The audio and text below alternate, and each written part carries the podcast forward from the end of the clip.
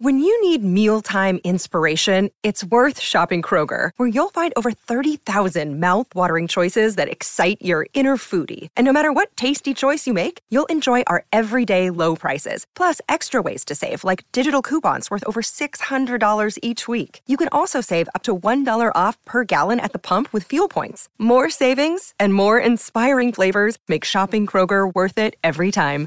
Kroger, fresh for everyone. Fuel restrictions apply.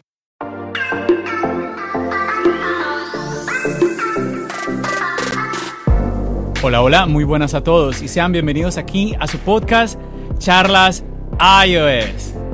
Y bueno, una cita más aquí con todos ustedes para que hablemos de lo que a usted, lo que a mí nos gusta de la tecnología y del mundo Apple.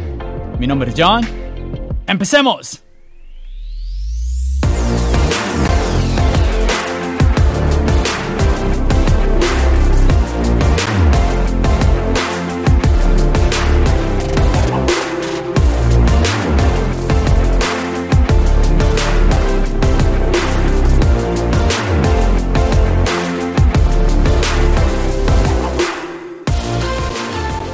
Bueno, y hoy, bueno, yo estoy muy emocionado el día de hoy porque tengo un invitado súper especial. Últimamente hemos tenido invitados supremamente especiales en el podcast. He tenido la fortuna de poder contar con personas como la que cuento el día de hoy. Tenemos junto a nosotros a Adrián Santos del canal Tech Santos.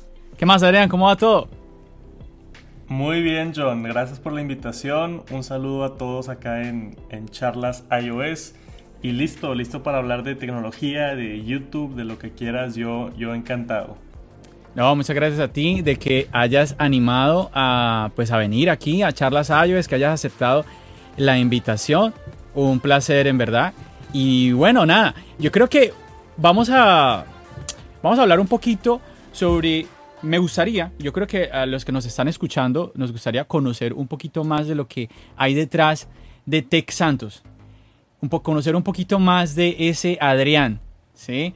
Que obviamente, pues en los videos mm, vemos, vemos a esa persona que nos comparte como esa pasión por la tecnología, como ese hobby, pero ah, quisiéramos de pronto tener la, la, oportunidad de ir un poquito más allá, como conocer un poquito, bueno, quién es esa persona, quién es Adrián, por qué, por qué está haciendo estos videos de YouTube, por qué empezó a salir en YouTube, por qué lo vemos con esta persona, por qué hace esto y es de México y cómo así. Cuéntanos un poquito, Adrián, yo creo que la primera pregunta es, ¿por qué Adrián Santos empezó este canal de Tech Santos? ¿Cuál fue esa motivación que te llevó a ti a crear este canal? Perfecto. Este, mira, varios factores.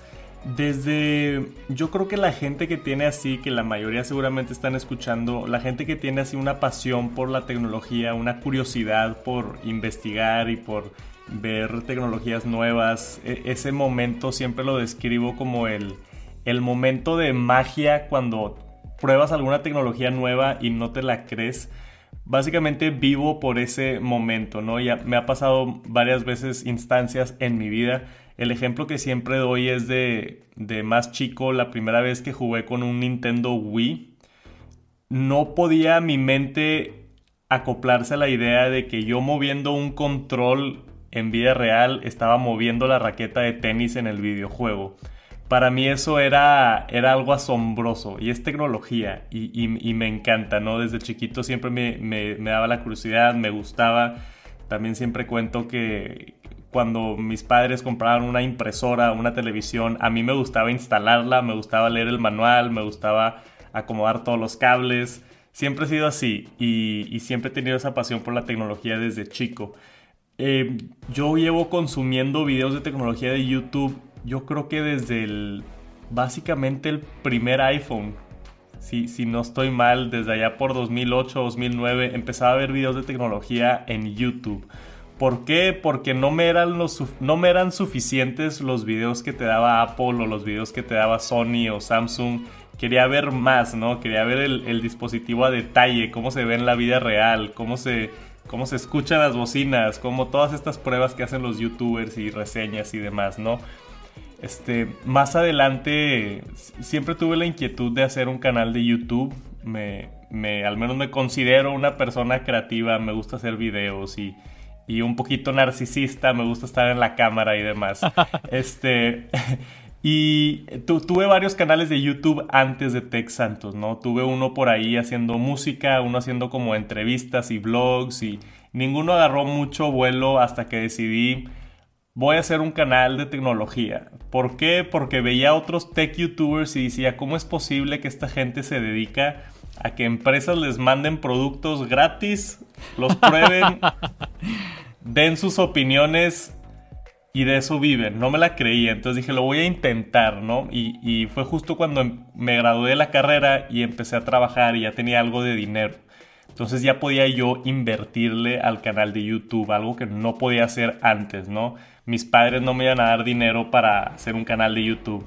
Entonces ya con mi propio dinero de estar trabajando, decidí echarle las ganas, compré las luces, mi novia me ayudó a construir el fondo que tengo acá atrás, compré la mesa que utilizo para los unboxings, o sea, le eché muchas ganas y dije voy a empezar con todo y me voy a dedicar a hacer dos videos a la semana por un año.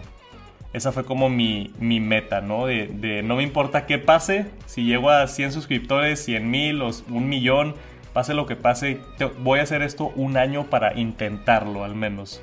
No, no rendirme, no me iba a permitir rendirme, no importaban los likes, los suscriptores ni nada. Y lo hice por, por un año, en un año llegué a 10.000 suscriptores aproximadamente, que, que, estuvo bastante bien. O sea, no es así la gran cantidad, pero 10.000 para mí ya era, no manches, hay 10.000 personas siguiéndome. Y en el segundo año crecí de 10 mil a 100 mil, ¿no? Que fue como que el brinco todavía más exponencial. Y ahorita pues aquí, estamos, ya con más de 160 mil suscriptores. Aquí ya el brinco, aquí ya viene entonces, si 10 mil fue 100 mil, aquí ya sigue 100 mil un millón. Pues esperemos. no creo que pase en un año, pero, pero dame un par de años, le estoy echando ganas. Este, la, la verdad, soy bien, también siempre lo digo, soy bien metódico. No hago nada a la par todos los videos los optimizo para búsqueda con palabras claves. Me, clavo mucho en los thumbnails, qué títulos están funcionando, cuáles no, qué videos quiere ver la gente. Este, no subo videos por subir videos, ¿no? Son videos bien pensados, bien posicionados para tener el mejor rendimiento del canal. Y hasta ahorita me, me ha funcionado. A la par con la pasión que tengo, es una buena combinación para, para el canal. Bueno, y con esto que nos has contado en esos minuticos, se está volviendo, bueno, para mí ya se está volviendo esto muy interesante y me vienen un montón de preguntas. Por ejemplo, dijiste, voy a, voy a ponerme esta meta, un año, a ver qué resultado me da. Pero me llama la atención, o sea, ya de por sí, el hecho de que tú te hayas puesto una meta de un año a hacer dos videos a la semana y ver el resultado, y ya después tomar una siguiente decisión, me imagino. Ya nomás eso implica pues tomar una decisión que, a ver, no es fácil, es de, de verdad, no es como quien dice, me voy a comprar un helado hoy, hoy no voy a comerme ese helado, no es una decisión así, es una decisión de realmente que requiere muchas más cosas detrás y por ejemplo tú ahorita lo estabas hablando, estabas diciendo, decidí invertir, cogí de mi trabajo, de mi dinero, para empezar ese proyecto. Contaste, mi novia me ayudó. O sea, empiezas a contar un montón de detalles que afectaron el hecho de que tú tomaras esta decisión. Yo quisiera preguntarte, ir un poquito más atrás, ¿qué fue eso que como que hizo el boom? Como que como que encendió todo para que tú dijeras, no, a ver, yo lo voy a hacer. ¿Qué necesito? ¿Qué necesito? Necesito las luces, necesito la cámara. Eh, mi novia dice que me va a ayudar. Esta persona me puede dar la mano. ¿Qué fue lo que... Pa, porque mucha gente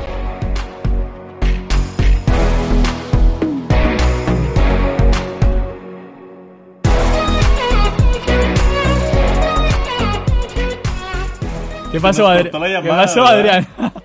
no sé, yo te vi que te mandaste la mano al audífono. Yo dije, ¿se le cortó?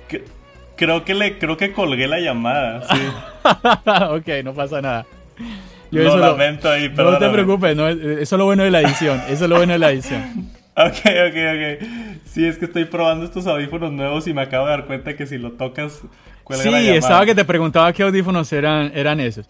Pero bueno, voy a, voy a retomar Voy a retomar. Retoma la misma pregunta, íbamos muy bien, íbamos muy bien. Voy a retomarme. Eh, ustedes que nos escuchan disculparán que tuvimos aquí una, una falla técnica. Pero bueno, estábamos, estábamos preguntándote, te estaba preguntando Adrián sobre cuál fue ese, ese, motiva, ese motivador, cuál fue eso como que encendió el que tú de verdad te animaras a, tomar la decisión. Sí, eh, eh, dos cosas principalmente. Uno fue el hecho de que intenté hacer un video de tecnología y no me gustó. El canal de Tech Santos, si te metes a las páginas tipo de Social Blade y ese tipo de cosas, sale que mi canal lo creé en el 2017, marzo del 2017 hice un video.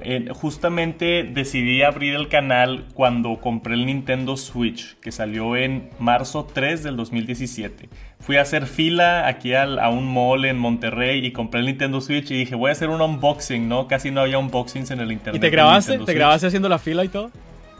Este, no, no, no. Ah, Grabé nada más este, el, el unboxing. Llegué a mi casa, no tenía cámara y tenía un iPhone, tenía un iPhone 5 en ese entonces o 6, no me acuerdo le eh, grabé con el iPhone y hice una torre como que de libros y puse el iPhone en medio para grabar hacia abajo porque no tenía un tripié. Y el video estaba horrible, horrible. No me gustó nada la luz.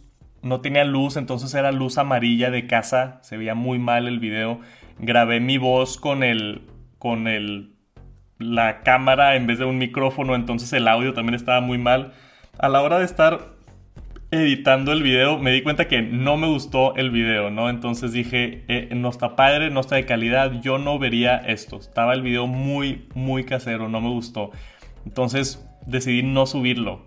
Me tardé un año más, o sea, pasó todo un año y en el 2018, en, en marzo, fue cuando ya subí mi primer video a YouTube y por esa experiencia de no tener buena luz, de no tener este buen ángulo de la cámara por no tener un tripié fue que decidí hacer la inversión en luces y, en, y demás. También el, fondo. En mi casa, digo, pues vivo en una casa bastante tradicional acá en México, ¿no? Las paredes son de, de un sarpeado y, de madera y no, no, me gusta, se ve, se ve muy casa, ¿no? Yo quería un look más profesional. Entonces dije, la única solución es irme a grabar un estudio o construir un estudio en mi casa, ¿no? Entonces construimos literalmente esa pared falsa. Fuimos a Home Depot, compramos madera, compramos un chorro de cosas y, lo hicimos, sí. Este, y mi novia ahí muy linda me ayudó con eso. E, y, lo que detonó el, el, ya comprar las luces y hacer el fondo y, la, y todo fue que empecé a trabajar, ¿no? Este, salí de la carrera y yo ah, no me gustaba mucho el, colegio, ¿no? Yo era de las personas que se aburría mucho en el colegio. Y entré a trabajar y me di cuenta que no era para mí el estar en una oficina.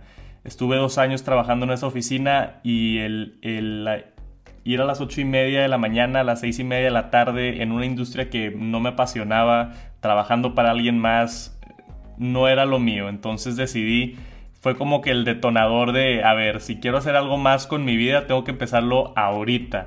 ¿Por qué? Porque si no me voy a quedar aquí atorado en esta oficina trabajando. Claro, claro, está, está muy interesante esto que me estás diciendo y me llama mucho la atención es el hecho de que, a ver, cuando escuchamos a alguien que quiere hacer algo, generalmente, y todos, y yo me incluyo en eso, todos siempre estamos pensando, no, pero es que necesito esto, necesito esto otro, necesito aquello. Obviamente siempre vamos a necesitar algo. Sí, si tú quieres, a ver, si tú quieres, no sé, escribir un poema, pues necesitas dónde tomar, dónde escribir, necesitas con qué escribir. O sea, obviamente sí necesitamos algo, pero muchas veces pensamos como que no. Entonces, ese poema no, es que yo tengo que estar en la mejor playa que me inspire y tengo que estar en estas condiciones. Y nos empezamos a, poner a tantas cosas que se vuelven son obstáculos.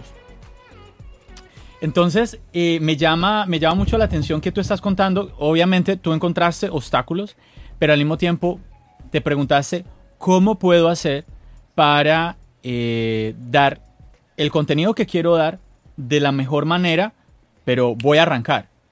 ¿Sí? Porque es que muchas veces como que, no, cuando yo ya logré esto, cuando yo ya, cuando tenga esto, cuando ya yo... Y se va pasando el tiempo, se va pasando el tiempo y muchas veces pues terminamos dándonos cuenta que no hemos intentado, por lo menos intentado eh, hacerlo y muchas veces por el miedo a no hacerlo bien, ¿sí? Y me parece muy, muy chévere lo que tú estás contando. Yo, por ejemplo, yo siempre hago este ejercicio cuando tengo la oportunidad de tener a, un creador de contenido, a un youtuber. Siempre hago el ejercicio de mirar el último video y el primer video. Entonces, obviamente eso, eso lo hice contigo. Ya tú me contaste algo de que ese video del que, de que tú me estás hablando no existe en tu canal, ¿cierto? Entonces, porque ese no lo encontré. Encontré desde el primer video, la verdad, mm, que uno puede decir, oye, pues es que está bien se nota una evolución, obviamente se nota una evolución, pero el primer video que tú encuentras en el canal de Tech Santos es un video que está bien. Entonces... de los AirPods, sí. Fue el primer video que publiqué en el canal. Eh, sí es el primer video de Tech Santos. Este, el otro video, el del Nintendo Switch, nunca lo subí, nunca lo, lo publiqué. Ahí está. Entonces vemos eh, que sí, que obviamente al principio uno empieza como, encontrar ciertos obstáculos, ¿no? Lo mismo, yo siempre a veces comento con, con algunas personas que me hablan de, de, por ejemplo, ah, que quiero hacer un podcast, que es que me da, me da un poco de temor, es el otro. Yo digo, yo a veces me escucho el primer episodio, si pasa, parezco, parezco un zombie hablando, parezco un robot. Pero es que es normal, pero es que toca dar el paso, es que, sí, es que hay muchas cosas que... Yo pienso que hay muchas cosas que por más que tú te prepares, necesitas aprenderlas en el camino no puedes pretender saberlo todo antes de. Eh, y es que todos, es así, todos estamos aprendiendo. Y cualquier profesional que se haya graduado en su carrera va a confirmar el hecho de que continúa aprendiendo. Entonces, me encantó esto que tú me estás contando de cómo tú empezaste a pensar, bueno, eh, no puedo grabar acá en mi casa, ¿qué hago? ¿Y ¿Un estudio? No, o, bueno, construyo algo, entonces no, bueno, no, no, no puedo ir a un estudio afuera, ok, voy a construir, voy a, voy a acoplar este lugar no me gusta, no me gusta cómo está, lo voy a acoplar a la manera que yo quiero que se pueda ver en el video. Entonces, eso está muy bien. Yo pienso que ahí tú ya estás dando un mensaje muy importante a todas aquellas personas que nos están escuchando y que de pronto están pensando, oye, mm, ¿qué es esto del podcast? Me, está como interesante. Que eso es otra cosa, eso es otra cosa, Adrián. Me imagino que tú, tú ya te has dado cuenta que el tema del podcasting es algo que, sobre todo en Latinoamérica, no es tan extendido, ¿no? Hay gente que me sorprende incluso que no conoce la palabra podcast. ¿Qué es eso? ¿Podcast? ¿Podcasting? ¿Qué es eso?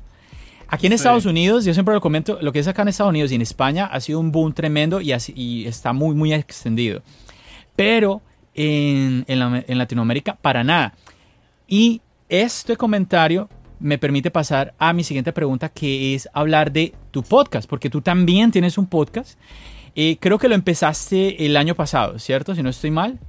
Sí, acabando, acabando 2019, en noviembre. Sí, porque también estaba checando y el primer episodio efectivamente eh, que publicaste tiene fecha de noviembre de 2019. Eh, me toca investigarte un poquito, eh, Adrián, disculpa. Bien, Hiciste la tarea. Obviamente, claro, claro. Entonces, ah, cuéntame un poquito Dale, tranquilo, no, te preocupes. no están saliendo buenos estos audífonos. Se ve, se ve que no estás cómodo con ellos. Ahí está.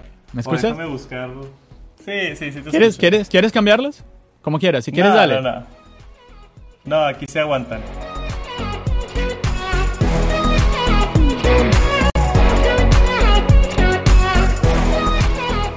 Entonces, Adrián, eh, me gustaría preguntarte un poquito sobre, sobre tu experiencia en el podcast. Eh, ¿Cómo ha sido como la recepción? Porque pues obviamente, eh, además de que te están escuchando en España, te, están escuchando muchos países en, Latinoamérica. Entonces, ¿cómo has visto esa recepción? Ah, el hecho de que las personas ya empiecen a... Oh, Adrián está haciendo también podcast. ¿De qué se trata esto? Cuéntanos un poquito de esa experiencia. Sí, yo vi una tendencia de, contenido creándose en podcast y lo noté yo mismo. Yo empecé a escuchar podcast y me gustó el formato. Más que nada, así como YouTube está reemplazando la televisión, creo yo que podcast está reemplazando la radio. Entonces, en, el carro me encanta escuchar podcast, ¿no? Yo me, me, si tengo no sé, que manejar una hora para ir a algún lugar o algo, ya hasta me dan ganas de manejar una hora porque puedo escuchar un, mi podcast favorito o puedo aprender algo nuevo. Entonces me, me, motiva más, me gusta escuchar muchísimo podcast en el carro. y, creo que es un medio muy padre, ¿no? Porque también para gente que está alrededor de la casa, me, en ciertas instancias me han contado y yo sé, el, el consumir un video de YouTube es dedicarle todo tu tiempo al video, ¿no? Tienes que estar activamente viendo el video y escuchando el video, no puedes estar haciendo algo más. Pero con podcast es un, es un medio que te permite, puedes poner un podcast en la bocina y estar limpiando la casa, ¿no? Entonces estás, estás escuchando contenido y mientras haces algo más, o estás cocinando, o, estás limpiando, o estás trabajando, o puedes estar haciendo algo más mientras consumes un podcast. Eso es lo que yo creo es lo padre del podcast. Y quería yo también, pues de alguna manera, diferenciar el podcast con el canal de YouTube, ¿no? No quería nada más repetir el contenido.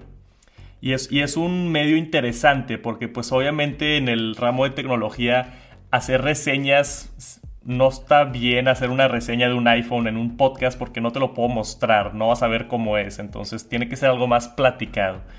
Para mí la idea del podcast es hacer entrevistas con, creadores de tecnología, que ya he hecho varias ahí en el canal. Tengo una con Neshudo, una con Verónica, este, con Nikias y se vienen otras pronto también con Pedro Aznar de, de Aznar. Aznar, sí. siempre digo Aznar y me corrigió en el podcast. te va a regañar, sí. exacto, te va a regañar porque te corrigió y, y, no te lo has podido aprender. y no me lo podido aprender, me acordé mínimo, pero sí. Ahí va, ahí va. Buena onda muy buena onda Pedro y, es una persona a la que antes de yo empezar el canal de YouTube nunca pensé que iba a poder hablar con el director de la Polesfera, que es una página que yo llevaba siguiendo mucho tiempo. Entonces ha, dado ese tipo de experiencias muy padres y el ver el detrás de las cámaras con, con Pedro específicamente, él tiene creo que 10 años atendiendo los eventos de Apple, entonces es, te cuenta historias muy padres. Te muy buen episodio. Sí, te cuenta historias de, cómo es ir, de la experiencia y e, e, eso yo le tenía mucha, mucha curiosidad. Y fuera de eso, hago también los podcasts de noticias, ¿no? Porque pues e, es complicado sacar una entrevista a la semana, se te acaba la gente, no tienes que coordinar tiempos y demás, entonces quería yo otro medio como para dar noticias interesantes hacia mí, ¿no? Entonces, este, hago estos episodios que se llaman el Reportec, donde digo, Sony anunció esto, Apple anunció esto, salió esta información de 5G o, otras cosas. Son episodios más cortitos, como de 10, 20 minutos. Así la tecnología rápida y las entrevistas sí me gusta hacerlas pues de, de una hora para poder tocar los temas a profundidad. Pero he notado que la gente sí le gusta el podcast y le tengo que dar más cariño porque no he subido un episodio como en dos, tres semanas, ya se me está pasando. Este, quiero, quiero estandarizar un formato donde, donde haga un episodio a la semana a la misma hora, ¿no? Como que el reporte de la semana de noticias. Pero me, me, falta un poquito más de disciplina para llegar a eso. Sí, no, eso está muy buena la idea porque eh, es necesario, es necesario la creación de este contenido. El podcasting es una plataforma que está todavía en crecimiento, todavía no está, o sea, no es como YouTube, YouTube sigue, sigue evolucionando, pero es que ya está muy, está todo muy cimentado ya, sí, está, yo, yo comentaba en el anterior podcast con el invitado que tuvimos, que eh, con TCK, y comentaba sobre el hecho de que me sorprende que hay personas que utilizan incluso YouTube como un buscador. Sí, que hay personas que te dicen a ti, yo no sé si te ha pasado, por ejemplo, ah, yo a veces le digo, mira, búscate la letra de tal canción y me muestran el video con la letra.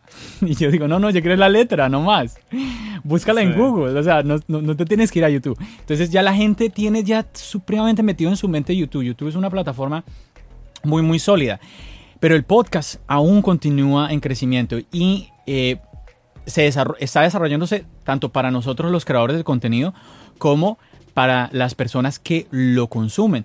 Y es muy importante pues eh, que empecemos a crear este tipo de contenido pues, eh, en español. Está supremamente, supremamente bien. Hay una pregunta que es súper obligada en, en, charlas iOS. Lo que pasa es que a ti me va a tocar hacerla de una manera diferente. Porque, a ver, todos los que te conocemos, que hemos visto tu, tu canal de YouTube, pues sabemos de que eres un usuario de Apple. ¿Sí? Entonces yo siempre...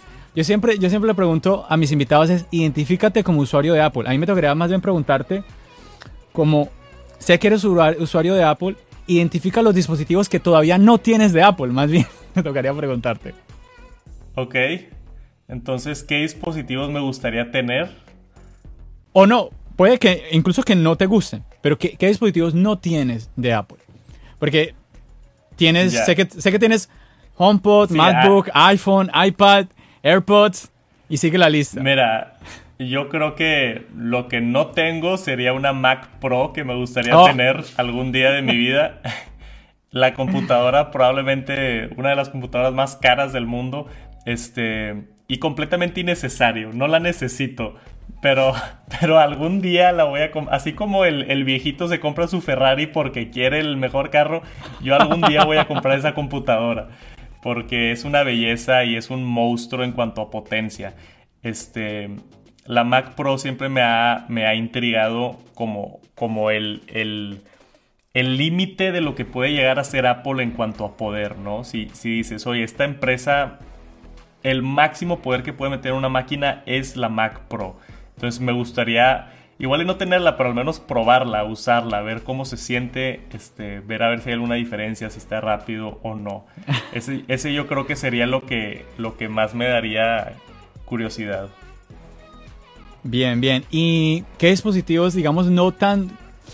Porque es que estamos hablando que es un, dispositivo muy, muy, muy costoso. Pero digamos un dispositivo que tú veas que de pronto no has... No, me llama la atención, pero no tengo la necesidad de, tenerlo. O eh, siento que me gustaría tener este, pero no, aún no lo he comprado. Aparte de la, pues como dije ya, la que comentaste, la MacBook supremamente costosa, MacBook Pro. Claro. Yo creo que Igual y el Apple TV sería algo que ya no le veo uso, ya no, ya, no, ya no lo veo, ya no lo siento necesario.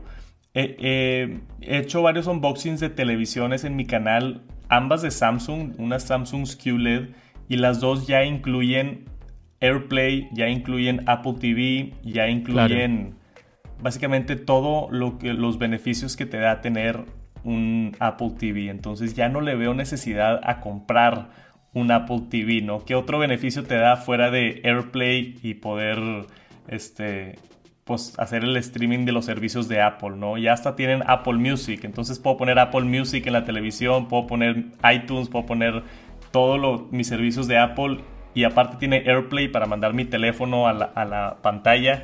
Entonces para mí el, el Apple TV se está quedando, no se está quedando atrás, pero no le veo tanto uso como antes. Y eso es porque Apple abrió la puerta a otras plataformas, algo que no había hecho antes, ¿no? Entonces ya, ya, ya incluyen ese, ese API, ya incluyen ese servicio en otros distribuidores. es un movimiento, es un movimiento un poco extraño. sí.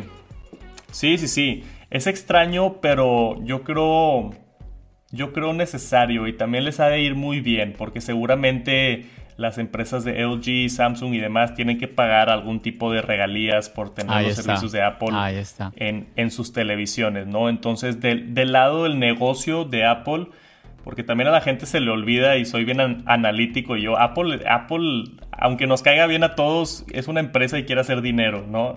No, no está regalando productos ni por buena onda ni nada, quiere hacer dinero. Y y esa es una manera muy inteligente de hacer dinero, ¿no? Se venden millones de televisiones al, año y Apple no hace televisiones, entonces es un mercado donde no está capitalizando y puede incluir su software y sus servicios en otras televisiones y ganar regalías a través de esas ventas. Claro, es una manera muy muy buena de ganar, de ganar dinero, así como tú lo estás comentando, sin hacer mucho esfuerzo.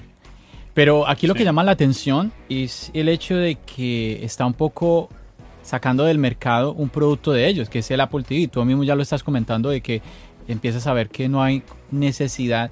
Y yo cuando escucho a alguien hablar del Apple TV eh, hoy en día, eh, suena como una persona que simplemente quiere tenerlo por tenerlo. ¿Sí?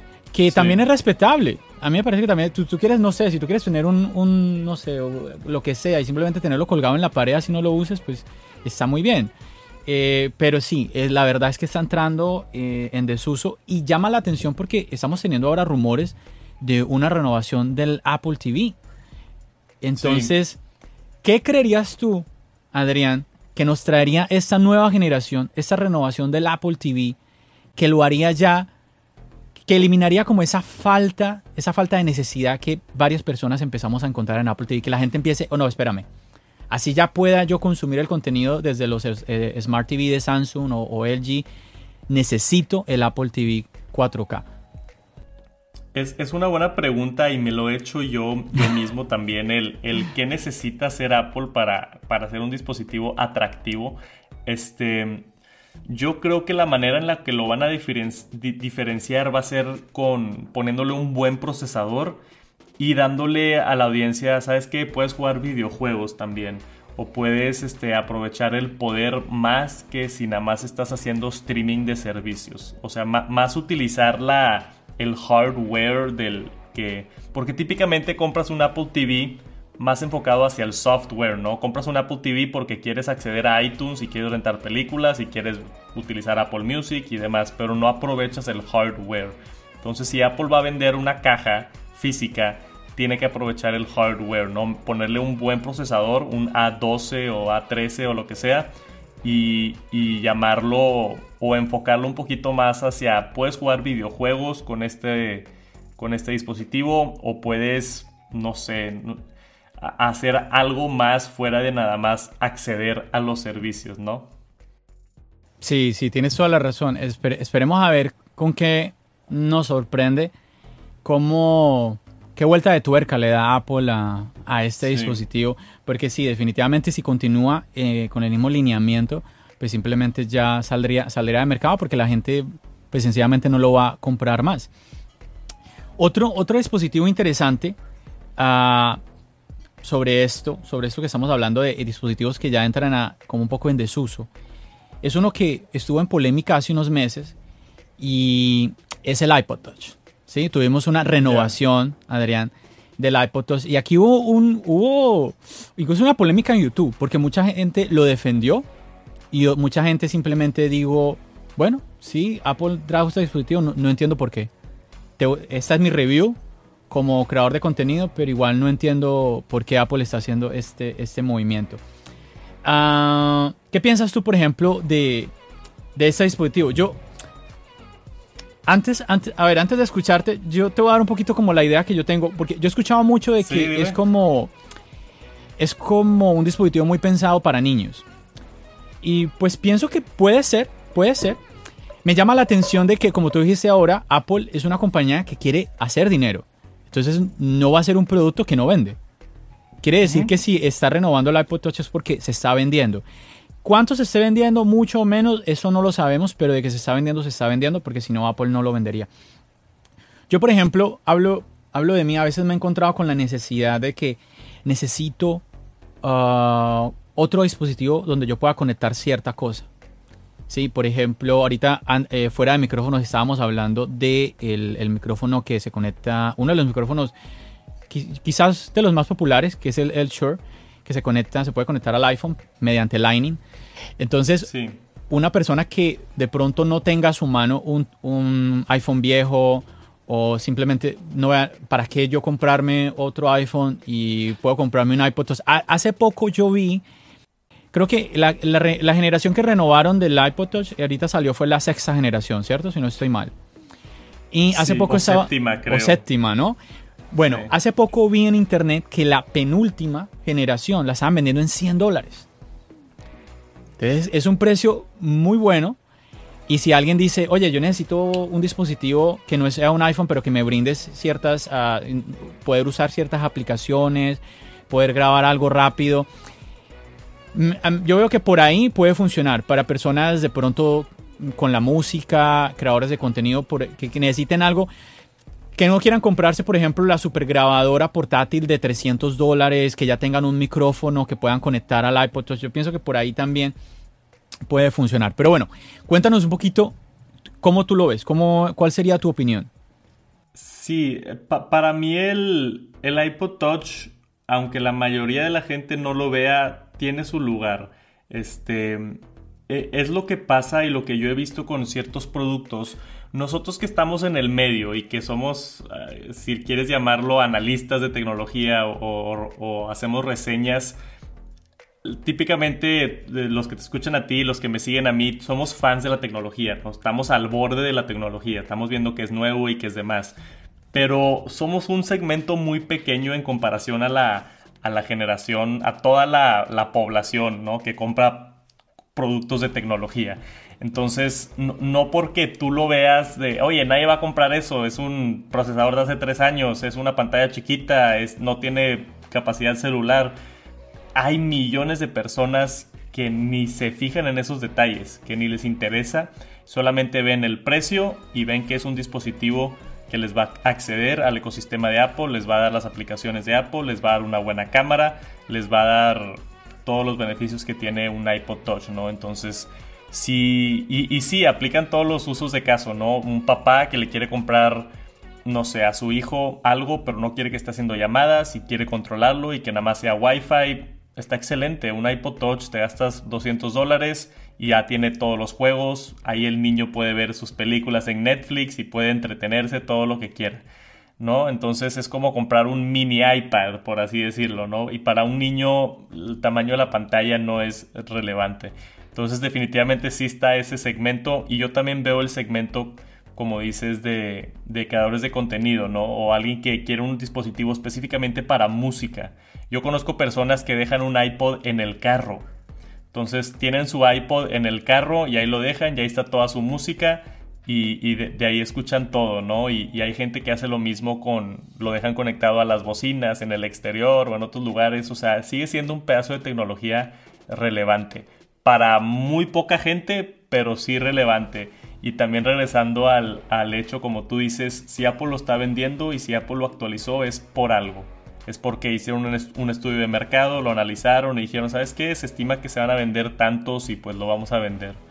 Probablemente es la última generación que veamos de iPod Touch. Yo no creo que vuelvan a, actualizarlo. Veremos, veremos, veremos porque si iOS sigue evolucionando, eh, de pronto pide que se renueve un poquito el procesador. Vamos a ver, pero sí, todo depende de qué tanto eh, tenga éxito en sus ventas el dispositivo, por supuesto. Bueno, Adrián, y se aproxima, ya estamos a días de la WWDC, donde nos van a presentar la renovación de los sistemas operativos. Eso a mí me tiene supremamente emocionado. que nos va a traer iOS 14, iPadOS? Eh, ¿Qué piensas tú de pronto que te, tiene así, que, te va, que nos va a traer eh, esta, esta, esta WWDC? Vi en tus videos, sé que estás, un estás con el, tema de los MacBook y la renovación de, lo, de el uso de los nuevos procesadores de, Apple. ¿Sí? Y que se está empezando a hablar sobre que Apple se, se despide un poquito de Intel. Pero hablemos un poquito sobre, sobre el iPhone, sobre el iPad, sobre iOS. ¿Qué ves, ¿Qué ves por ahí que te llame la atención que va a traer Apple para nosotros los usuarios? iOS 14 se ve bien interesante. Este, con cualquier actualización grande de las que vemos todos los años, vienen cosas padres, vienen funcionalidades que se quedan por siempre. ¿no? El año pasado tuvimos el Dark Mode, que fue algo muy grande que mucha gente estaba esperando con, con iOS 13. Para iOS 14 hay un par de funcionalidades interesantes. Una de las que hemos visto por ahí en los rumores y filtraciones y demás es este, la habilidad, creo que se llama Car Key, ¿no? La habilidad de, poder utilizar el, chip NFC para en ciertos modelos de carros, cuando te acerques a tu carro, que se abra automáticamente o que desbloquees tu carro con Face ID, ¿no? Eso se me hace bien interesante y es ese tipo de tecnologías que, que te pueden cambiar tu día a día, ¿no? Si, si puedes dejar de tener tus llaves, así como Apple Pay intenta dejar de llevar, dejar que, que te lleves la cartera, ¿no? Poniendo todas tus tarjetas de crédito en el teléfono. El car key puede hacer que dejes tus llaves del carro, ¿no? Entonces ya nada más tener tu iPhone y ahí tienes tu cartera, ahí tienes tus llaves del carro. Se me hace un concepto muy padre el, digitalizar estos objetos que típicamente cargamos a todos lados, ¿no? Y, qué más que, que excelente estuviera tener que el iPhone haga absolutamente todo. Eso es uno de los, de los aspectos que se me hace bien interesante de, iOS 14. Obviamente es un proceso lento y nada más van a funcionar ciertos carros y probablemente nada más va a ser en Estados Unidos por un par de años y, así, así son las cosas cuando cambian. pero es algo que definitivamente se me hace muy, muy, muy interesante. Sí, sí, está muy chévere eso que estás contando. Y, vamos a ver, vamos a ver qué nos trae. Ya estamos a días de, de esta WWDC y yo pienso que tenemos que sentarnos a disfrutarla. Eh, ya iOS es un sistema operativo muy sólido y toda renovación que nos regale eh, Apple, eh, una, cualquier nueva característica que nos regale Apple, pues va a estar supremamente, supremamente bien. Pero ¿qué del, del iPhone de este año, Adrián? Estamos hablando del, bueno, se conoce ya popularmente como el iPhone 12, pero yo vengo hablando de que no he entendido por qué todo el mundo le está llamando iPhone 12 porque deberías, el, el iPhone que esperamos este año debería llamarse iPhone 11S. Pero es más fácil, si tú te metes a internet, más fácil te va a salir iPhone 12 que iPhone 11S. Vamos a ver. igual yo siempre digo, el nombre es lo de menos. El iPhone se puede incluso cambiar totalmente el nombre, eh, pasar de números a, palabras, no sé. Eso igual no es relevante. Lo importante es lo que nosotros vamos a hacer con esos teléfonos. Pero, ¿qué, ¿qué piensas tú que nos va a sorprender, con qué nos va a sorprender el iPhone de este año? Sé que, por ejemplo, has hablado un poquito sobre el tema de adiós al puerto de carga. Sí, e, eso no creo que pase este año, más probablemente es, es en un año o dos. E, en cuanto al iPhone 12, el nombre primero que nada, ah, sí es curioso, ¿no? Porque Apple debería de, si seguimos la, la tendencia, de llamarlo 11S. Pero no ha sido así siempre, ¿no? Salió el iPhone 7 y después tuvimos el iPhone 8. Nunca existió un iPhone 7S. Entonces ya hemos visto años donde Apple se ha saltado la letra S anteriormente. Y esto típicamente es con un, con un cambio muy brusco de diseño, ¿no? Con un cambio muy... Y, y, es lo que se espera del iPhone 12. Por eso la especulación de que no cambiemos a 11S, sino a 12 directamente, porque va a ser un cambio de formato, ¿no?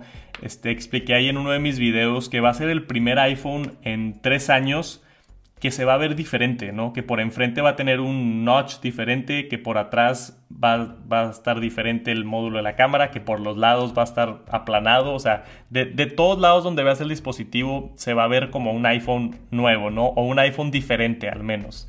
Y eso es lo que yo creo merita el cambio directamente a 12. Si Apple lo llamara 11S y está tan radical el cambio en diseño, no, no coordinaría bien y en cuanto a marketing y ventas y demás. Entonces, aparte de que creo, no, esto no estoy seguro, pero creo que ciertas de las filtraciones que nos dio este John Prosser, venía ahí confirmado el nombre también, que encontraron en algún código o algo. Entonces, me sorprendería muchísimo si no se llama iPhone 12. Todo parece apuntar que, que sí se va a llamar iPhone 12, pero vamos a ver, vamos a ver como siempre lo digo, a mí me gusta mucho. La especulación y los rumores, me hypea mucho, ¿no? también hay gente que es de que no, pero estás arruinando todo. Hasta cierto nivel sí, déjame unas sorpresas para el evento, pero yo creo que filtraciones aquí y allá crean hype, ¿no? Hasta creo que le ayuda a Apple el tener este tipo de filtraciones porque crea hype, crea videos, crea todo el conocimiento. La gente ya está emocionada por el iPhone 12 y todavía faltan 4 o 5 meses. Este, pero va, a ser un cambio muy padre. Yo estoy emocionado por el, por el iPhone 12 y ya quiero que llegue. Aparte también que es la primera vez que hacen cuatro tamaños. Eso se me hace bien interesante por parte de Apple, ¿no? Hacer el, el que quieren hacer un dispositivo más chico de 5.4 y hacer dos versiones del 12 y dos versiones del 12 Pro. Se me hace interesante. Nunca hemos tenido cuatro iPhones en un lanzamiento. Es verdad, es verdad. Este año está muy, pero muy interesante. Y es una invitación que queremos hacerle a todos aquí en Charlas iOS, es que, es que disfruten la keynote de este año, porque últimamente ha pasado siempre, eh, en los últimos años, en todas las keynotes que presentan el nuevo iPhone, es que todo el mundo sale, ah, descafeinada, ah, es que no estuvo tan buena, es que, claro, pero también va un poquito en culpa por lo que tú ahorita acabas de comentar, por el tema de los rumores. Pero es que hay que entender que los rumores son eso, son rumores. Y muchos creadores de contenido, muchos youtubers, lo que hacen es contar los rumores. Mira, se está hablando de esto, pero eso no quiere decir que esto va a pasar. Y la gente, como pasó el año pasado, que, estábamos esperando que Smart Connector en el iPhone, eh, soporte para el Apple Pencil, 128 gigas eh, en, el, iPhone básico. Uh, ¿Qué más estábamos esperando? Un notch más pequeño. O sea, estábamos esperando un montón de cosas que no llegaron. Apple nos dio, nos dio una renovación, pero igual, claro, como todo el mundo se queda con los rumores. Uno dice, ¿y qué pasó? Ah, ¿y dónde está One More Thing? No sé qué. Entonces, no, no, no, no, no, no, no nos conven no nos, no podemos quedarnos con los rumores. Tenemos que este claro. pensar es que, bueno, hay estos rumores, pero vamos a ver qué nos va a, presentar, a presentar Apple. Y yo pienso que hay que tener cuidado. Lo que pasa es que también sí es, a veces hay youtubers que hablan con mucha seguridad de que esto va a suceder, esto va a ser así, esto va a ser así. y hay, hay que tener un poquito... No está bien. Sí, eh, hay que tener un poquito cuidado porque es que no hay nada escrito. Y es más, es que así como se, me, se, me, vino a la mente, incluso la misma Apple se ha echado para atrás. ¿Qué, sucedió con la, con la AirPower? Después de haber sido presentada en una keynote y no, aún no la tenemos. Entonces, no, no, nos, no nos creamos los rumores. Eso yo pienso que es súper clave para que podamos disfrutar la keynote. Es que la keynote es, es una, horita, una horita y media que se disfruta, que es chévere, que es muy interesante. Como Apple se esfuerza en presentarnos, en vendernos todo el sistema operativo, los dispositivos. Eso es muy, muy interesante. Sí, yo, yo intento tener mucho cuidado con eso y, y si ves mis videos que hablo de rumores y de cosas, este, soy bien cuidadoso, ¿no? Siempre digo, este rumor viene por parte de Bloomberg, este rumor viene por parte de échale la, eh, echándole la culpa al otro. Bien, bien, bien, bien. Claro, claro, no. es así, es así. Es, es, que así es, esta información no la estoy inventando yo, ¿no? Yo no, yo no tengo secretos de Apple escondidos, yo no tengo gente, yo no tengo nada, ¿no? O sea, yo estoy reportando la noticia que ya existe al público, ¿no? Si tú te metes al, al canal de John Prosper o si te metes al, al canal de 925 Mac o si te metes a Bloomberg o si te metes a, a ver este a Mark Gurman o a otro, todos los analistas famosos, Ming Ching Kuo, este ahí está la información, ¿no? Yo nomás la estoy reportando para mi audiencia con mis opiniones y con mi análisis y con mi demás, ¿verdad? Pero sí, sí tengo cuidado el decir de, tenemos este rumor y típicamente también siempre digo, mira, Mark Gurman eh, tiene un, un proceso bastante, le atinado en el pasado, ¿no? Entonces, él no dice tantas cosas, puede que sí sea verdad esto, pero sigue siendo un rumor, ¿no? O acá tenemos a, un Twitter que, hay varias cuentas ahí de Twitter que han hecho filtraciones y han acertado, pero también han fallado, ¿no? Entonces, este rumor está aquí, pero no está tan confiable, entonces cada uno con, con su medición de, confiabilidad de si va a ser o no y reportando, ¿no? Yo exacto, es que esa, esa, es tu labor. Exacto, es que esa es tu labor, estar, mira, esto es lo que está sucediendo, ahorita está sonando mucho que va a suceder esto, pero no quiere decir que pues tal cual, ¿no? O sea, e-, esa, es tu, esa, es tu, esa es tu tarea, esa es tu tarea y las cosas pueden, ese rumor ya luego en un mes, ah, sí, ahorita el rumor es ligeramente diferente, ya la cosa eh, eh, evolucionó por otro lado. Sí, eh, es como un poquito, de pronto es un poquito tonto el ejemplo, pero como el que pronostica un poquito el clima. Ah, todo apunta a que viene esto, pero uno no sabe. De pronto esa, es, esa tormenta vaya, no sé, se mueva hacia otra dirección. Entonces lo mismo sucede con este tipo de, rumores y todo esto, pero claro, claro. Eh, lo que tú estás diciendo está muy bien y esa es tu labor, estar informando eh, a aquellas personas que disfrutan tu contenido, que quieren informarse. Eh, también de personas que, por ejemplo, todo esto que tú ahorita comentabas son fuentes en inglés. Entonces que dicen, no, pero es que yo no me defiendo en el idioma y Tex Santos me trae esas noticias en mi idioma. Entonces yo para qué me, me voy a complicar la vida, sinceramente voy, veo un, un, video de Tex Santos y ya, sin problema. Entonces eso está muy, muy bien, eso que tú estás diciendo. Y, muchos son, especialmente los de Minchin Quo, son reportes extensos. O sea, yo me meto a leer el, el reporte directamente de la empresa que se llama eh, eh, eh Dara es una empresa china, no me acuerdo cómo se llama, pero tengo ahí la página web y me meto a leer el reporte, ¿no? Entonces trato de tener la información lo más correcta posible. No nada más veo un tweet y, me pongo a hacer mi video. No, no, no nada más leo, leo rapidito el artículo de Mac Rumors y me, y me voy a hacer el video. No hago la investigación a profundidad, a sacar todos los detalles, de dónde vino, todo eso para, para curar el contenido y traerlo hacia el, hacia el canal. Entonces, este sí, siempre tengo cuidado y cuando sí doy mi opinión digo, ¿no? De que en mi opinión, este, esto o ya esto es yo especulando en base a mi análisis y mi conocimiento de Apple, ¿no? A pesar de que el canal de Tech Santos tiene dos años y medio, yo llevo siguiendo noticias de Apple más de 10 años y ya tengo bien medido cuando un rumor se va a cumplir o no tanto. Ya, ya puedo especular muy bien, ¿no? Ya, ya me doy cuenta cuando conociendo a Apple y conociendo los analistas, tengo una relación que sé más o menos lo que sí se va a hacer y no, ¿no? Vimos un rumor eh, a principios de año que iba a tener USB-C el nuevo iPhone. Y yo salí y dije, no va a tener, eso no va a pasar de ninguna manera, no me importa lo que esté diciendo este analista, está mal. No va a venir USB-C al iPhone 12, no hay manera. Y, conozco a Apple y conozco a los analistas, eso no va a pasar. No, eso ya es especulación mía y mi análisis y lo, lo, menciono, pero hay veces así donde digo eso no va a pasar o eso sí va a pasar, ya dependiendo en mi experiencia. Mm, tocaste dos cosas y, ay, Dios mío, se, nos está yendo el tiempo, el tiempo del podcast. Pero no quería, no quería tocar este tema, pero a ver. A ver, dos cosas. Bueno, la primera, esto que acabas de comentar, sin, vamos a comentarlo rápidamente, unos un par de minuticos. Eh, porque yo sé que tú estás hablando, así como muchos otros está, están hablando sobre el hecho de que Apple, Apple se va a ir wireless. O sea, adiós al puerto de carga.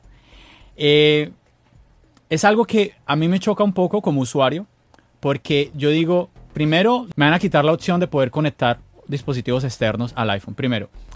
También no lo entiendo porque yo digo, ¿en qué va a ganar Apple? Y te lo digo, y te lo digo por esto, porque yo digo, Apple no me puede vender un, un, dispositivo el cual yo no pueda cargar. Eh, no puede, Apple no puede venderme un dispositivo que yo...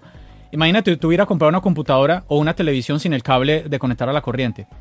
O sea, Apple no me puede vender eso. Tendría que entonces que vender, ponerme en la caja del iPhone una base de carga. Lo cual mm, lo veo un poco como raro que Apple cambie un, un cable por una base de carga inalámbrica eh, o por inducción. Y además, ¿cuánto dinero hace Apple vendiendo cables? Adrián, nosotros sabemos, los, los, los cables de Apple no son los mejores cables.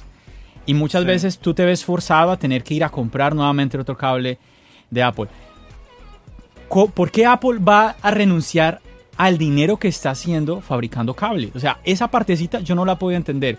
Que Apple quiera hacer más dinero, pues es lógico, pero que Apple quiera hacer menos dinero, esa partecita no, no, no la acabo yo de entender. Pero yo no creo que sea menos dinero, nada más se va a reemplazar, ¿no? Entonces, e, esa solución de carga que venga en la caja, pues Apple la va, a la va a seguir vendiendo también. Este, de lo que hemos visto, y estos son rumores que faltan dos años, ¿verdad? Entonces son mm. menos, menos probables que sean ciertos, ¿verdad? Entonces, los, rumores del iPhone 12, pues los tenemos aquí cerquita, ¿no? Ya, ya hay línea de producción, ya tenemos filtración y demás. Pero estamos hablando de rumores de dos años. entonces todo esto puede cambiar. Pero lo que hemos visto es un tipo de, smart connector como MagSafe, ¿no? Que se conecta magnéticamente, sea abajo o, por Como el smart connector, ¿no? Como el del iPad. Sí, como el smart connector del iPad. Entonces cargarlo de esa manera. Entonces, pues Apple sí, sí seguiría, seguiría siendo propietario de esa carga y seguiría vendiendo cables. Sí se vería una como reducción en, en la transición por, por accesorios que utilicen Lightning. Este, pero no sé si pierdan dinero. También vimos ese rumor de que Apple en la caja ya no, ya no va a incluir los audífonos, los earpods que siempre han incluido. No sé si viste eso. Sí, sí, sí, este, eso también me parece a mí súper loco. Ajá, y, y, eh, mira, ahora sí te voy a avisar. Esto es yo especulando, pero puede ser que, se estén ahorrando el espacio de la caja y el dinero para poder incluir un cargador inalámbrico, ¿no? Entonces en, la caja ya eh, el quitar los audífonos que igual y tienen ellos información de mucha gente no los utiliza o, los AirPods ya van a estar económicos para que la gente los compre o no sé. Este, pero eso puede crear más espacio en la caja o, a ver, dime. No, a ver, te, te, que te te detenga. Es que, o sea, tú nos estás diciendo que el futuro iPhone va a ser un, o sea, el, futuro unboxing va a ser abrir la caja y sacar el iPhone, no más. No audífonos, no cargador, o sea, nada, solo el iPhone. No, no, así va a venir un cargador, obviamente va a venir un oh, cargador. ok, ok, ok. Sí, sí, sí, sí, sí, va a venir un cargador. Yo digo que, que el hecho de que no tenga los audífonos puede permitir a tener un oh, cargador más grande o un cargador este, inalámbrico o, Entiendo diferente. Ya. ok, ok. No, claro que te lo tienen que dar con cargador. No, no, no te pueden dar un dispositivo sin cargador. Sea uno magnético, o sea uno inalámbrico, o sea lo que haga Apple, tiene que venir con cargador. Pero sí, bueno, lo que tú acabas de decir es muy cierto, Adrián. Tenemos que eh, esperar porque eh, eh, son cosas que se están hablando no, que no van a suceder este año. Pero sí, es, es un poco, se me hace un poquito extraño. Y yo creo que también tenemos tenemos que pensar que, por ejemplo, las personas que estamos como muy con el tema de la tecnología, pues uno diría, no, pues es que yo ya no uso esos audífonos de Apple. Pero al mismo tiempo, yo todavía veo mucha gente utilizando los audífonos e incluso los audífonos de Lightning. También veo gente que no quiere utilizar esos audífonos y quiere utilizar sus audífonos preferidos con eh, teniendo que utilizar el, adaptador que vende Apple de, de, Lightning al, al jack. Entonces, no sé, a veces pienso de que no podemos tal vez pensar como que, oh, que es que yo uso solamente mis AirPods o mis audífonos inalámbricos y como y nunca eh, tengo mis, mis audífonos nuevos, están todavía en la caja del iPhone, entonces lo mismo sucederá para, para todas las demás personas. No sé, no sé cómo será. ¿Será que los audífonos quedarán solo para, los, para el iPhone SE? De pronto esa opción de unos, un iPhone sin audífonos vendrá solamente para el iPhone Pro. Es que es, muy, no sé, no sé, está muy, muy, lo tengo muy confuso en mi mente todo eso. Sí, o sea, yo estoy en el mismo barco. Y los últimos tres iPhones que he comprado, los audífonos están todavía en la caja nuevos. Es basura. No basura, pero es, es, es, a lo que me refiero es que están... Los puedes regalar, Adrián, los puedes regalar. No, están metiendo más, más, este, están gastando plástico, están, o sea, en cuanto al tema mundial de, de, de tratar de ahorrar plástico y demás, ¿no? Entonces, y no significa que todo, hay muchísima gente que utiliza los audífonos de Apple. En mi caso, tú y yo no los usamos, pero hay mucha gente que sí los utiliza. Y va a haber mucha gente decepcionada. yo este, veo, yo créeme. quejar y... Adrián, créeme que yo no me extrañaría que si Apple hace eso, meses después, ver un grupo de gente demandando a Apple porque no tienen sus audífonos en la caja. no me extrañaría. Te, te, demandan por todo, sí. este, pero hay teléfonos que no incluyen. Hay varios Androids que tú compras y no tienen audífonos. Este, yo, bueno, abierto vamos a ver, vamos, vamos a ver, vamos a ver qué va a suceder. Lo que sí yo estoy convencido, porque hay mucha gente que dice que los va a quitar para ahorrarse el dinero de los, de los AirPods. Yo, de los AirPods, yo estoy convencido de que no es eso. Porque si fuese así, Adrián, el iPhone, el iPhone 10R, ¿cuánto costaba el iPhone 10R? 750 dólares. ¿Cuánto cuesta la evolución del 10R? El iPhone 11, 700 dólares. Apple bajó 50 dólares el iPhone 11 sin necesidad de hacerlo. Apple está perdiendo, hoy en día está perdiendo, por cada vez que una persona compra un iPhone 11 está dejando de ganar 50 dólares. Entonces, pero claro, porque sabemos de que Apple tiene un movimiento detrás, más allá de que esos 50 dólares en cada iPhone. Entonces, yo no creo que iPhone, yo no creo que ahora Apple, habiendo renunciado a 50 dólares en la renovación del iPhone 10R, que es el iPhone 11, piense en ah, ahorrémonos 30 dólares que valen unos AirPods. Eh, no, no, no, no, lo veo, no lo veo así, sí. Yo no, lo veo por ese razón. lado. Eh, eh, o sea, es, un, es una observación inteligente. No, no es por el dinero, es en mi opinión, más que nada para mover la industria hacia adelante, parecido a lo que hicieron quitando el audífono, el puerto de audífonos, ¿no? Mm, este, entonces, si ya no te incluyen, si ya no te incluyen audífonos en la caja, quizás sea más probable comprar AirPods. Ya pues le vaya mejor, ¿no?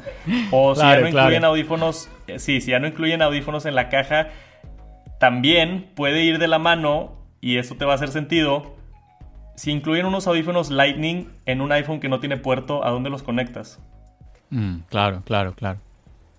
Bueno. Entonces no, no, no nos pueden incluir audífonos porque simplemente no va a haber puerto donde conectar los audífonos. Entonces, si, estamos hablando de que el iPhone del siguiente año no va a tener puerto, pues es lógico que no va a tener audífonos porque no va a tener dónde conectarlos. es verdad, es audífonos inalámbricos. Es verdad. Entonces, son esos dos aspectos donde yo creo que es la, el por qué lo está haciendo Apple, ¿no? Para mover la industria hacia adelante y todos se van a enojar, obviamente, así como se enojaron con el puerto de audífonos cuando se fue en el iPhone 7. Sí, sí, sí. Pero a Apple le gusta, le gusta hacer eso, ¿no? Bueno, vamos a dejar ahí el debate. Yo sé que usted que nos está escuchando le gusta escuchar el debate, eh, pero yo ojalá, ah, Adrián, yo de verdad, yo ojalá que no suceda. Yo pienso porque yo Bueno, a no ser, vamos a ver cómo Apple lo presenta, cómo nos lo vende, pero cuando yo en este momento, 2020, yo pensar en eso, lo que yo veo son problemas. Yo no veo, yo no veo qué bueno me está trayendo. Yo veo son problemas, porque incluso lo que tú dijiste ahorita del jack, pero incluso había, unos, había una solución. Vemos de que cuando eh, salieron los MacBook Pro, todo el mundo se quejó de la escasez de puertos, pero aún así tú puedes eh, buscar la manera, eh, comprar un, un, hub y conectar más, y de esa manera tener más puertos, pero es que si no hay puertos, o sea, no hay cómo. Pero bueno, por eso yo digo, esa es mi opinión. Ojalá, ojalá. Y bueno, y si, si sale, si sale, como tú estás diciendo, de que vendrá un iPhone sin puerto, pues de que verdad, de verdad nos traiga bondades que, que valgan la pena para, para nosotros los usuarios. Porque eso es lo verdaderamente importante, lo que a nosotros nos, nos interesa. Bueno, yo pienso que, Dios mío, se nos está yendo el podcast rapidísimo. Adrián, vamos a, a ya ir entrando a la parte final. Eh, del podcast. Tampoco quiero eh, retenerte mucho, quitarte mucho tiempo. Eh, quería, quería preguntarte, una de las cosas que hemos visto últimamente es el poder que tienen los influencers. Y ahora con todo esto que estamos viviendo del COVID-19, a mí me ha pasado que yo he visto un poco más como es la parte negativa que tienen los influencers en su opinión. Y te digo esto porque yo he, he encontrado, mm, he escuchado a mucha gente que tiene la fortuna de tener miles, cientos de miles de seguidores en Instagram, millones de personas que los ven en la televisión, personas que van hablando, pero como que no piensan un poquito, espérame, ¿quién me está escuchando? Y ha sido un poquito lamentable desde mi punto de vista, y lo, he visto ahorita último con esto, lo del COVID-19, de gente diciendo, es que estoy harta, no, puedo seguir en esta cuarentena, que, eh, si, me, si, me, va a dar el COVID-19 que me dé, si me tengo que morir que me muera. Eh, bueno, lo hemos visto aquí con el presidente Trump, me imagino que tú ya has escuchado las cosas que eh, ha comentado, ¿no? Que la gente se dice, ¿en serio dijo eso? Él es el influencer más grande que dice estupideces. Sí, sí, sí, sí. Te dice, pero ¿cómo el presidente de los Estados Unidos está, le está pidiendo a la gente que haga ese tipo de cosas? Entonces, me gustaría un poquito conocer eh, tu opinión. ¿Cómo ves tú esta, esta parte de, el poder que tiene un influencer sobre su comunidad? ¿Cómo lo ves tú ahí, eh, Adrián?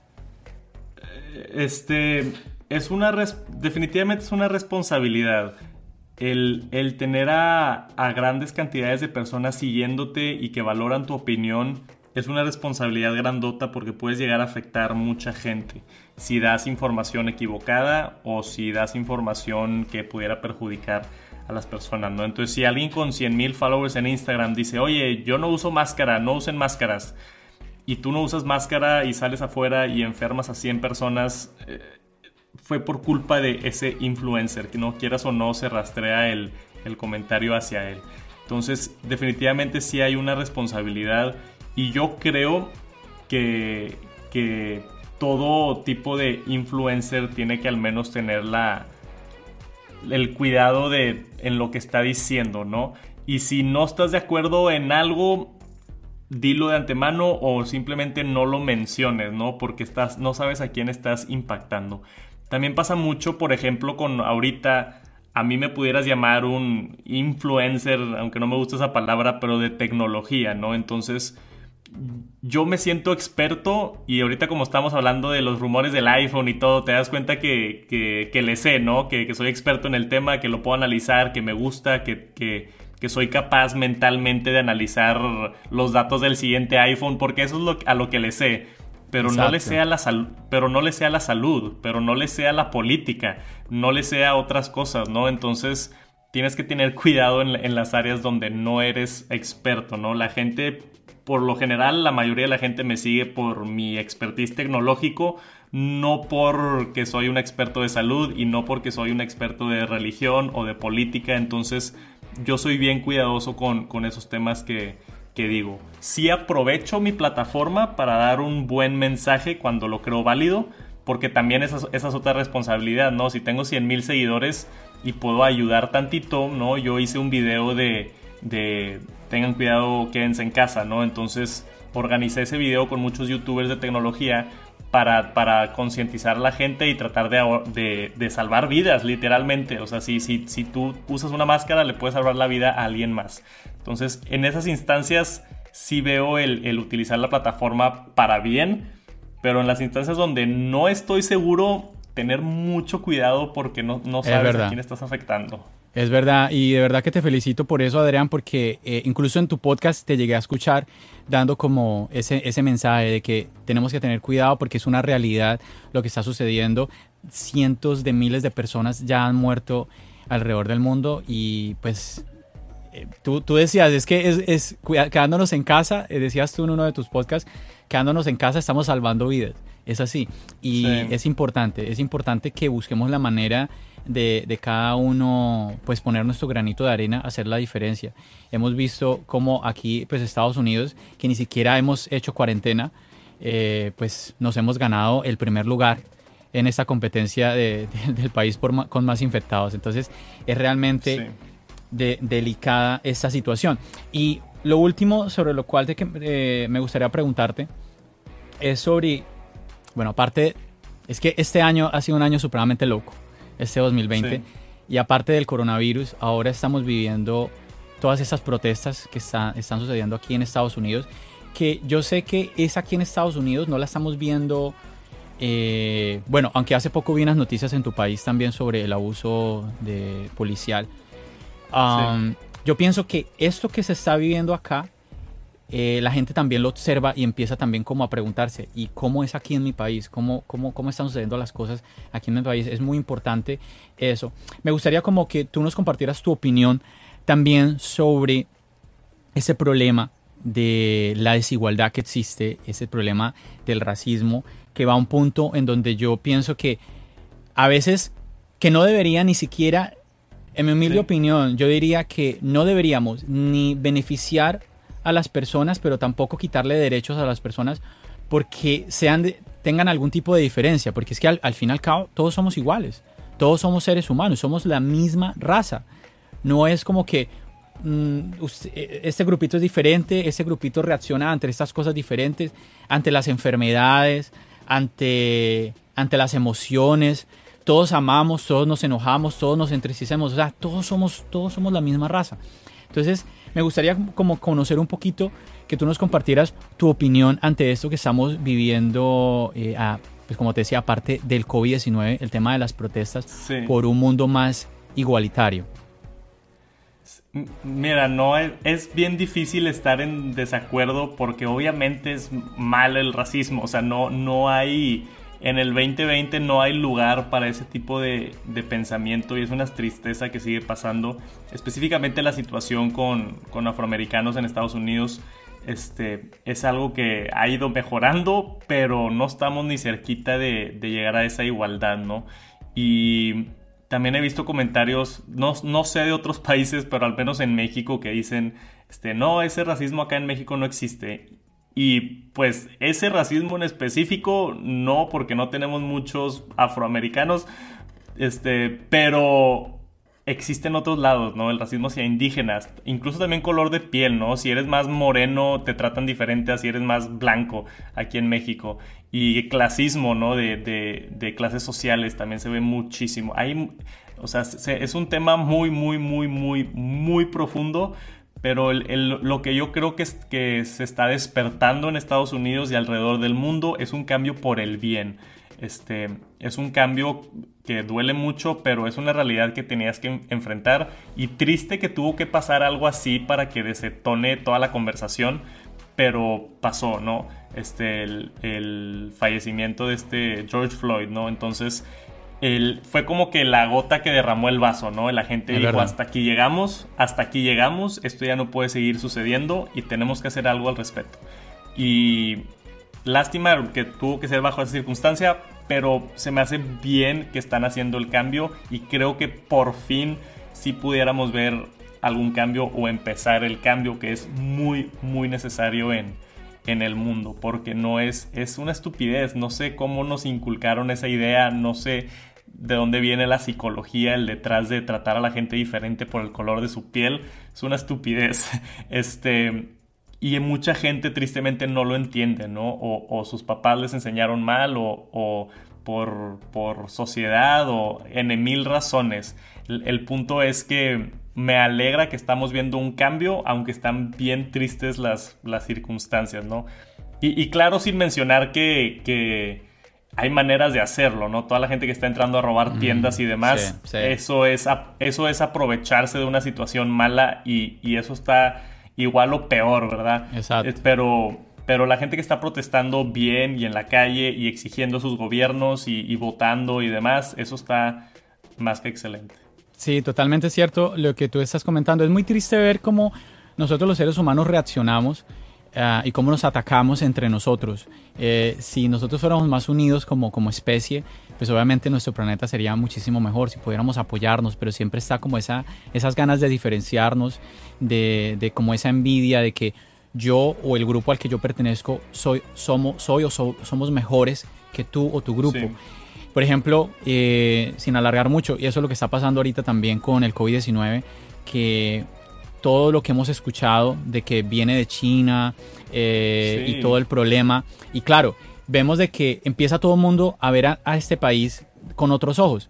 Y yo digo una cosa, bueno, eh, tenemos que empezar a mirar, quizás más bien, diría yo, el gobierno de China o realmente todo el país, o sea, todo, toda esta gente, de eh, todas estas miles de personas de este gran país que es enorme, eh, deberíamos entrar a juzgar a, a cada una de esas personas o más bien deberíamos entrar a mirar qué es lo que está sucediendo con este gobierno y cómo sin entrar mucho en política, de economía, pero cómo cada país eh, lleva años haciendo negocios con, con, China. Yo pienso, y mira, está pasando de que, bueno, a muchas personas eh, es muy normal, les cuesta diferenciar entre si este es chino, si es coreano, si es japonés, si es taiwanés. Entonces, tienes ojos rasgados, ah, no, tú eres chino y, y entonces ya todos los asiáticos son culpables de, todo este, de toda esta pandemia. Es, es tremendo cómo, cómo, buscamos los seres humanos rápidamente. Necesitamos un culpable, un culpable. Ah, ya lo tenemos aquí y, em, y empezamos. Es, es, necesario que, como tú decías ahora, que empecemos a reevaluar nuestra manera de pensar y sobre no solamente por nosotros, sino por las nuevas generaciones. Y quiero concluir este, este punto, eh, Adrián, invitándote Ah, hay un movimiento que empezó Marques Brownlee, seguramente tú lo, tú lo viste, él hizo un video referente a lo que está sucediendo y una de las invitaciones que él hizo fue a tratar de, como consumidores de YouTube, a tratar de ser más, tener más diversidad entre los youtubers que consumimos. Y esto es algo, un recordatorio que queremos hacerlo a todos ustedes que nos están escuchando y pues que tú también te unas a, esta iniciativa, Adrián, de invitar a las personas a que revisen un poquito eh, los youtubers que están siguiendo y empiecen a mirar si están siguiendo solamente un grupo en específico o si es diverso, si hay diversidad. Porque hay, una, cantidad de creadores de contenido eh, de otras razas, de otros países, que tienen, o sea, es un contenido que aporta de una manera impresionante y vale muchísimo, muchísimo la pena. Él hacía el, hacía el comentario siendo muy claro en que o lo apoyaran a otras personas de una raza diferente, de un color diferente, pero porque les gustara, no simplemente por apoyarlos, porque inclusive hacía un comentario interesante. Él decía que si uno apoyaba a un youtuber, se suscribía al canal de, eh, de ese youtuber. Ah, te voy a suscribir para, para que tengas esa, ese número, para que tu número se incremente.